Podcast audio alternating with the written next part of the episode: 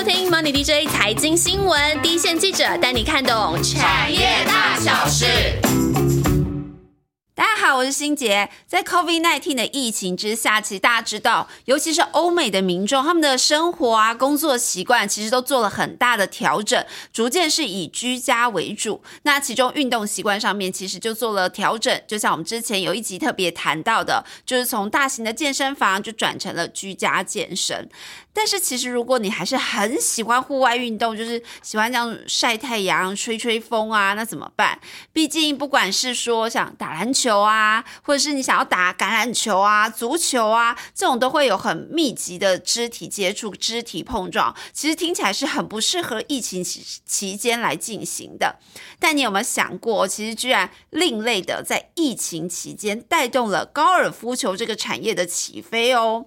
像我本人是不打高尔夫，但是所以我听到这个消息的时候就觉得有点不可思议。但是我来观察高尔夫球相关的类股，像什么富盛应用、民安大田这一类，他们这一个半月以来股价涨幅都高达三到四成，然后富盛还创了挂牌以来的新高价。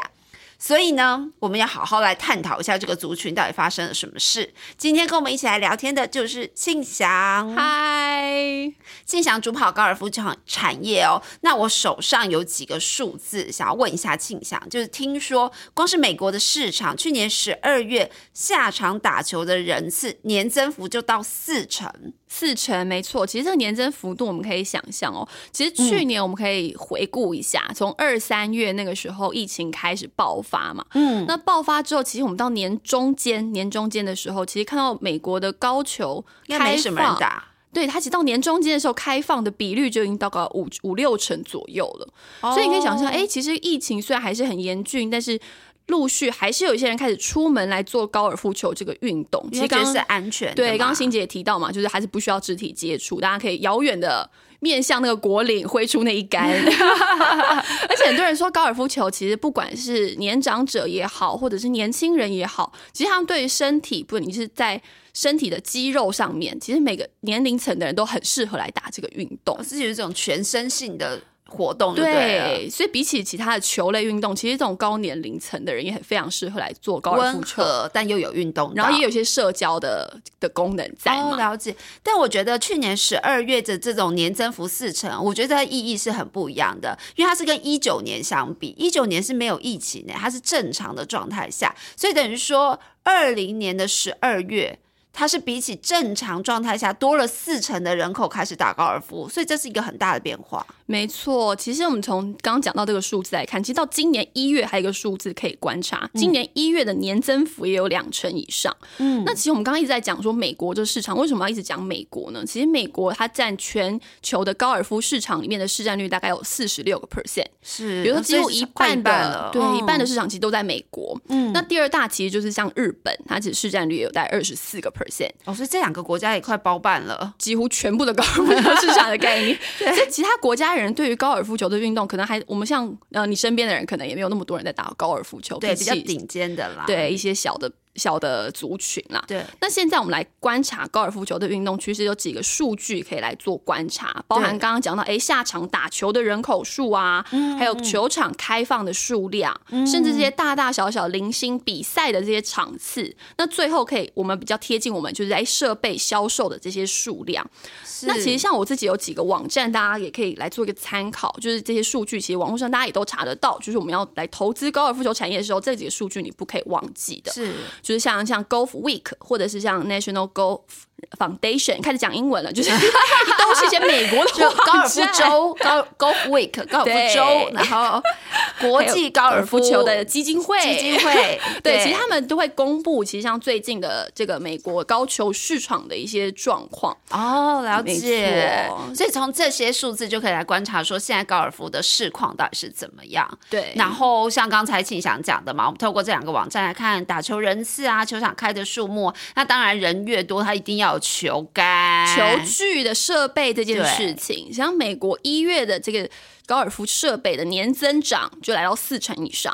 哦，没错，就是哦，因为去年十二月多了四成的人来打，没错，这些一月开始要先来买个球杆来看的，然后甚至是从这个年度的总额来看，其实是历史的第三高。哦，是对，其实像上次这么激情在投入高尔夫这件事情，就是在零七零八年老虎伍兹的那一波他旋风。特别哦，他他正红正当红当红的那几年，那时候设备的这个需求量也是非常提升的。那这一次也是疫情过后，大家发现，哎，其实这个疫情也带动了高尔夫球这个产业了。嗯，那我们还提，我们已经提到说，整个产业在复苏很明确。那台湾的高尔夫球相关厂商都是做球杆头为主，对不对？对，其实我们可以想象，其实目前我们在市面上看到这些球具啊，其实有九成的代工都是来自台湾哦，很高，所以几乎都在台湾，都是在台湾的这些厂商来做的。那这四家代工厂就是我们这一集主要聊的焦点了。那其实我们再从刚刚讲美国这个球具的市场的排名来看，那目前现在伯仲之间就是 TaylorMade 和 Colorway 就是卡拉威这个品牌，那替他们两家代工的是谁？对，像 TaylorMade 它主要代工厂就在民安，然后还有聚明，嗯，那卡拉威则是在富顺比较多一些些这样子。好，四四巨头三个已经出现了。是，那目前我们从这几家高球的品牌厂来看，其实像 Titleist 和卡拉威，其实他们都有在美股做一个上市挂牌。所以其实我们要去看高球产业，我们先从品牌厂他们对于未来跟这个市场的看法，也可以来做一个观察。像卡拉威，它也是没有上市嘛？我们刚刚讲到，那其实它从年初到三月，才短短三个月的时间，其实它的股价也涨了快两成。对，所以他们其实这个大厂对于未来这个高球市场，尽管目前看起来疫疫情还是稍微还是存在在我们的这个生活当中，那导致可能我们刚刚讲到之前讲过，哎，这个运输啊，这个航运的价格，这个持续的在攀升，还是有些不利的因素在。但是我们看到整个市场的需求还是非常的强劲，所以终端的。库存水位还是非常低的，所以供给和需求之间还是没有达到一个平衡点的。所以刚刚庆晓特别提到四家大厂，就是 TaylorMade、卡拉威、Pin。然后还有 Title List，所以大家要关注这四家厂商的营运表现，就可以来看后面的呃相关代工厂的状况。那很大的重点哦，大家有没有听到刚刚庆祥说的？厂商有特别提到供给跟需求是没有平衡，这是显示说代工厂的产能没有办法完全满足他们的订单需求吗？没错，现在目前看起来，你想像去年上半年几乎大家都有点紧张嘛，那时候想说哇，今年还有人要打高尔夫吗？那时候大家就哎，这个对大家都锁在家里的感觉，所以代工厂这边的劳工啊，或者是一些生产管理上面，那时候其实也面临到一个还蛮大的瓶颈，想说哇，今年会不会就这样了？没有想到后来整个需求算是一个激增的状况之下，其实这个生产的流程、生产的过程都慢慢慢慢这样把产能的拉上来，拉上来提升。嗯嗯，那其实刚刚金姐提到说，哎，到底产能到底要什么时候才能疏解？这种厂商的扩充的速度是有办法去因应现在激增的这个需求的吗？对，因为如果说是卡呃，刚卡拉威的意思好像是说没办法，你们不能因应。对，为什么这个舒缓速度会很久，还是怎么样？目前看起来供需之间应该说供给的。啊，应该说需求的量的激增是我们原先没有想过的这么多的。嗯，那如果再从我们传统来看，这个高尔夫球工艺这件事情，也是为什么这个产能扩充可能还没办法那么快的原因之一。是工艺。对你现在如果现在还不知道高尔夫球头的人，可以 Google 一下。其实 其实上面有非常多个角度，它不是完整的一个椭圆形，是有一个打击面，然后旁边是一个弧形的状态。嗯嗯。所以其实它每一个角度的研磨的技术也是。非常重要，所以它是不能进去，然后就一个模具把它压好出来就好了。基本上还是非常靠这个手手来去做一个磨。这件事情的工作，所以它非常依靠依靠这些手手的工艺。嗯嗯嗯，对。所以那另外一块，其实，在我们刚刚讲，哎，产能到底可不可以扩充？其实这几年，包含在中国的人力成本也是逐步的上升嘛。是。然后加上，哎，之前这个贸易战啊、关税这些问题，那其实这些美美国的品牌厂当然想说，哎，如果未来一直都从中国这边来做进口，还会有点担心。对。所以他们说，哎，但我们是不是可以到越南去做一个扩产的部分？那其实。这几年，其实，在富盛跟民安都在这个越南逐步做一个扩产。那目前这个出货比重当然还是以中国比较多，大概六比四，类似这样的概念。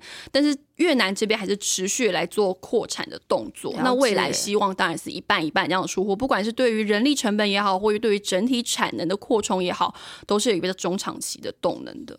了解，所以刚庆祥的意思就是说，它其实产能扩充不那么容易，是因为它这个是一个很吃手工的一个产业，其实跟我们前几集讲的制鞋有点像 再回去听一次，对，很吃手工，它扩产的速度就不会那么快。那我觉得再加上他们这四家的市占率其实也非常高了，所以他们以往在扩产的态度上，我相信也不会是非常积极。对，对他去扩这个越南产能，其实最主要是为了贸易战去做一个转移嘛，去做一个分散风险，对，刚好搭上了这波热。度，它可以把这个产能，哎，刚好还可以做一个大陆产能还没有完全结束的状况下，可以突然多出了不少产能出来。但是大家留意，就是手手的问题，可能它这舒缓还需要一点时间。那现在厂商那边，我们听到它的订单能见度的状况，或者是这个舒缓的时程表，他们怎么看？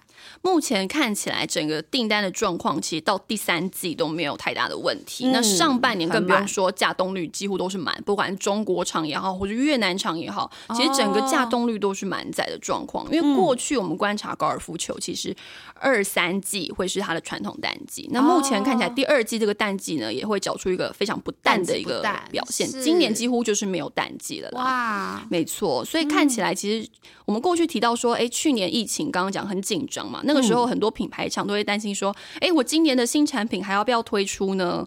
但其实到去年中间开始看到这个打球人口的回升之后，其实去年的新产品也是如期的推出。那今年。也是有非常多的新品来做一个强攻市占率的动作了。了解，所以新品也在带动之下，可能到明年他们的看法都会相对乐观，都会相对的比较正向。而且刚刚提到说，哎，人口打球数目也在增加，其实对于整个产业的结构也会比较健康一些。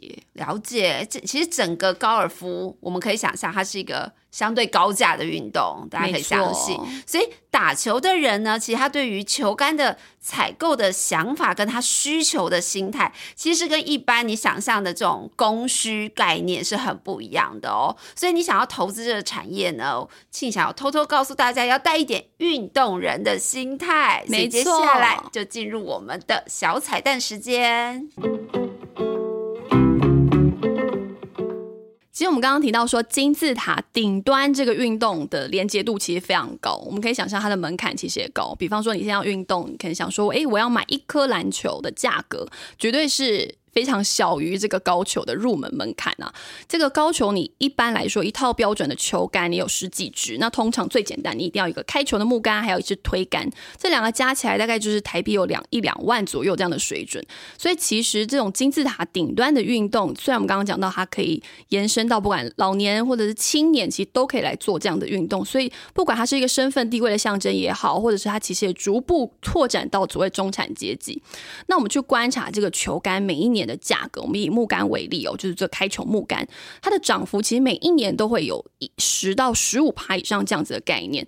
为什么这样讲呢？因为过去的木杆，它的这个从这个材质上面来看，它的材质一直在演进，往这个复合材料上面去做推进，所以它的性质也慢慢的不一样了。那另外一个还有可以观察的，其实是品牌和球星的崇拜的一件事情。那其实像 Taylor Made 刚刚讲的市占率第一名，它其实和老虎伍兹还有现在的世界排名也是非常前面的 Rory，其实他们都有做一个签约的部分。所以其实我们可以观察到这些球星他们在赛事当中的表现，也是可以。看这个品牌厂接下来这个球杆会不会卖得好的一个关键了。那另外呢，其实就是在这个重点的赛事。那其实全世界最大的四大的赛事，就是包含了美国 PGA 锦标赛，还有英国公开赛，还有美国名人赛，还有美国公开赛这四个大的赛事。所以这个四个大的赛事举行的时间点，还有刚刚讲的明星，就可以带动一个换杆潮的部分了。那其实刚刚也提到说，哎，其实这些打高尔夫球的人，他们其实并不在乎这些球杆到底有多。多贵，他更是有一种收藏品的心态，更是每一年有新的杆子出来，他就会想要换一个新的杆子，所以让每一年的换杆潮跟他的呃这个正常的汰换的速度都是蛮值得期待的。好，谢谢庆祥，在小彩蛋里面我有抓到几个 key word，一个就是你一定要跟紧当年度热门球星使用的球杆品牌。然后再来的话，你就可以去连接相关代工厂商的营运。另外还有一个蛮关键的哦，我听到每个球杆每年的涨幅是十到十五 percent，而且它是不不回头的、不叠加的。不回头哦。那台湾厂商的市占率到九成，那他们每年的营运这样子说起来，不就是应该要跟着这球杆的涨幅，至少都十到十五趴这样往上涨吗？类似这样的概念，但是它其实有个小的。点可以观察，就是打球的人口数。哈，没错，因为其实像过去的打球人口数一直其实在逐逐年的有在缩缩小小的那种趋势。为什么缩小哦？对，为什么这样讲呢？其实我们以美国这个市场刚刚讲最大的市场来看，其实目前打球的人口大概是两千四百万个人左右，不少哎。没错，那其实随着这些老人慢慢越来越老了，然后可能年轻人也没有那么想打球，或者他们消费习惯的一些改变，没有接上。没错，其实每一年它的比例其实微幅的在缩小当中。但刚刚提到今年跟去年开始，这些趋势已经慢慢不一样，这些年轻人开始打球了。不知道你身边人开始有没有开始打球了？嗯有一些大老板可能带着他儿子这些开始出门打球了。其实对于这个整个产业界会有一个结构性的一个改变，是疫情的关系吗？大老板开始带着小孩去打，原本他小孩不想打，这样没错。因为其实高尔夫球真的是相对健康，刚刚讲可以维持社交距离的一个运动，吼。那其实不管是社交距离也好，或者是刚刚讲可能大老板要去谈生意，然后可能带着儿子一起去，其实他也是可以维持一个社交距离，然后可以更增加彼此亲子间的关系的一种方式啦。嗯，那其实从另外一个数据来观察，其实去年第二季开始，这个所谓六到十七岁这种比较年轻的人口，它的年增幅也到达了二十帕。大概这三百万个人，也就是说，这高尔夫球市场其实它有一个很结构性的改变，是新的呃新的年轻族群开始想要加入这个想要加入这个运动，那可能是因为疫情下他不他原本喜欢的运动他不能做了，对，所以他开始去尝试一些新的新的运动，没错。那他做了之后会有延续性吗？还是说啊，等到疫情结束之后，哎，他又可以回去啊疫苗打，他又可以回去打篮球、打足球？对，其实大家都会想这个问题：到底高球产业还可以热这么久吗？那这些人口结构的改变会不会让整个产业的变化也是比较正向的看？嗯，那其实我有一个小故事可以分享。其实大家都说打高尔夫球，其实它是一个非常让人着迷的运动。着迷哦，对，会用着迷这个字哦，因为其实你想象每次挥杆的时候，它可能挥出去的位置不一样，挥出去的角度不一样。我这次可能挥到的是一个湖水的旁边，那我可能要 要用不同的力道、不同的杆子，或者甚至不同的角度，我的身体的运作的方式就会不一样。我每个肌肉拉。扯的距离，然后我就去控制这个球杆，控制这个球。其实它的挑战性其实非常大的哦。天后也会影响吧？没错，对，这是天后怎么样，或者气候怎么样，或者是我们刚刚讲达到的位置也好，其实它会影响到每一次挥杆的这个心情啦。所以只能可以说，这个高尔夫球其实是让人它挑战性很大，但是也让人着迷，想要破关的感觉哦。所以久了之后，其实呃是参与过之后粘着度就会出现的，对不对？没错。嗯，所以大家其实对这件事情，就是人口的延呃人新增人口的延续性，大家是有个期待度的。所以刚刚庆祥又提到了一个 key word，他说这个产业开始大家认为是会进入结构性改变的时候，那其实就等于是提醒你哦，这观察时间点我们要拉长一点。那从传统的这种供需上的变化，对厂商的益助，可能就不会只是短暂昙花一现而已。那这四家厂商过往投资市场是怎么给他们评？评价主要还是看本益比吗？还是没错，主要还是看本益比。然后因为刚刚讲到这个产业其实过去相当的稳定嘛，所以它的殖利率其实也是非常可以期待的。嗯，那目前来看殖利率状况，目前殖利率其实还在五趴以上，尽管股价已经涨了这么多，对，涨三到四成，因为去年是赚了很多啊。对，没错，没错。所以从过往的 P E 的角度来看，其实它的。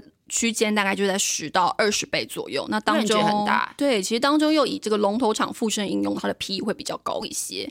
为什么这样说呢？因为其实它除了在这个高尔夫球这个领域之外，其实它从钛合金样的技术再去延伸到，比方航太或者其他的运动产品类型。嗯，那在航太这一块，你刚才讲它在高尔夫球这一块，它的市占率已经四成多了嘛？哦，非常大，已经是一个龙头的地位了。所以它其实大概每一两年都会有一个新的并购案做出现了。啊，他要再再长大，他再长大，没错。所以其实去年他就来并购了一个叫名胜的公司，它主要是做这个雪地鞋，然后一些特殊的鞋子类的产品。那其实就可以补足这个淡旺季的跟高尔夫球淡旺季的一个差异性，让它可以更平准化的生产。一个是夏天的活动，一个是冬天的运动，没错。所以你的生产季节会不一样，更更更好一些。那富盛的 P E，大家通常会给它的区间大概就是十五到二十倍了，会比其他三家来的。其他三家十到十五倍会来的高一些些。了解，嗯，好。那第二个嗯这个对民安这个市占率第二的民安呢，它其实除了在这个高球之外，包含它的哦明阳也是它的子公司，名扬对，嗯明阳子公司它其实是把高是生产高尔夫球这个小白球本身的，哦所以它的产业其实好像涵盖了这个杆子到球，其实都有一定的琢磨。嗯那除此之外，大家会看明安的一个很重要的点，其实它在复合材料这一块，因为它的主要的客户就是我们的美系的苹果这个大客户了。复合材料做杆子的复合材料也可以应用到三 C 产品。没错，其实复合材料它的应用面其实非常广，因为包含它很轻巧，然后它的的硬度也相对比较强。对，所以它可以用在三 C 产品也好，或者是像机车的车壳啊、等等这种，甚至安全帽这些都会用到复合材料。了解，所以大家会看，诶，它跟苹果之间的关系怎么样？因为实际上去年民安它在除了高球这一段的成长之外，另外一块复合材料的成长也非常非常的强劲，主要是因为这个宅经济嘛，也带动了这个苹果的销售量也很强，所以也让它有一个双触角的一个概念啦，了让它的整个成长率还蛮不错的。嗯，那大田跟居民呢？那大田呢，就是产业第三大。那它这这几年其实一直在自动化研磨这一块有一些新的成效。我们刚刚讲研磨，其实过去很靠手手的一个能力嘛，但大家一定都想自动化，都想自动化力啊，而且研磨这件事情，它会有一些粉尘啊等等，嗯所以这些手手当然也会老去嘛，那就还是需要体不好对，还是需要一些自动化的技术在里面。那也因为自动化研磨这样的技术呢，今年也有一两家新的客户来做一个新的量产的动作，也扩张他们自己的市占率和客户群。那居民的话，就是最小家的代工份额。对，它的只有它只有单一客户，就只有 TaylorMade 这个客户，但是它跟客户的粘着度也是相当的高。哦，专心的服务，专心的服务，务它，那他这几年把他的这个生产跟策略放在垂直整合这件事情上面，包含球头里面的配重块啊等等这些小的零组件材料都来纳入自己的没错营运范围，让外包的程度降低，提升嗯自己的获利表现了。了解，所以过去这个产业其实听庆祥讲完哦，可以听得出来，它是一个稳定性很高的产业。那四大产工代工厂的市占率又高，而且又稳固。那每年的获利跟配息是过去很观察的。非常基本的一个指标。不过，随着疫情改变了生活习惯之后，那还有这些新加入的年轻族群会带动一个呃比较长远的改变。那整个产业比较乐观一点的看法是认为进入一个结构性改变的时间点，而且照过往的经验，这改变的延续性会是比较长期的哦。所以大家要记得掌握好以上的关键点来投资这个产业。那所以我们接下来又回到了回复留言的时间。最喜欢最喜欢这个时间了，可以跟大家互动。这一次我真的非常的感动，因为我这样子稍微数了一下哦，光是在苹果给我们留言，大概就有七个七个留言这言，太感人了，真的是我们的新高了吧？然后再来的话，在我们的 YouTube 频道也有两个人给我们留言，甚至在我们理财路桃社也有人给我们留言。那我先讲理财路桃社这位是王淑玲小姐，就是谢谢你，她说她会固定的收听，我们很需要这种固定支持课。没错。然后呃，最重要的就是我们苹果这边有一位 user 四一一一零七。念出他的代号，我一定要念出他完整的代号，因为我觉得他太棒了。他说我们是综艺魂跟财经专业兼备魂。你有发现我们的综艺魂？是一个谢谢。哎嘿的感觉吗？有，我们有很努力要幽默。那他说唯一的缺点就是，这我要提醒大家，每个人都要留意，就是你搭捷运的时候，会因为听得太入神搭过站，I'm so sorry。对，小心服用，不好意思。那好，再来的话，还有这个饼干轩，饼干轩他说好可期待我们推出更多的节目。还有过了这个村就没那个店。哦，这是一个文人，文文人 对，他说我们是这个简单扼要，他在理财上走了很少走很多冤枉路。太好了。那一休你太可爱了，谢谢你的夸奖。他说没有我们解说不知道股票在涨什么，对我们就是想告诉你到底要怎么看这个族群。还有一个就是要挑战我的口舌，这个罗伯罗夫斯基。罗伯罗夫斯基，对，谢谢他。他说期待听下一集，还有绿豆沙牛奶，然后以及一个一二三七八九，这个是怎样？你们家的身份证字号放在上面还是怎么样？谢谢你们两位，说我们很用心，而且说他都有学到新东西。太好了，对呀、这就是我们的目标。那也希望大家多多留言给我们。那我们现在有个粉丝专业，就是理财路桃社，因为我知道很多人如果想要问问题什么的，觉得有点纷杂，不知道去哪里留言。没其实你们可以留言在路桃社给我们啊，或者是 YouTube 上对苹果，大家可以看到我们每一个我们都有去看哦。没错那就欢迎大家要开启订阅加分享。如果想问的问题，也通通都可以随时告诉我们，很期待跟你们的互动。那我们就下次再见喽，拜拜，拜拜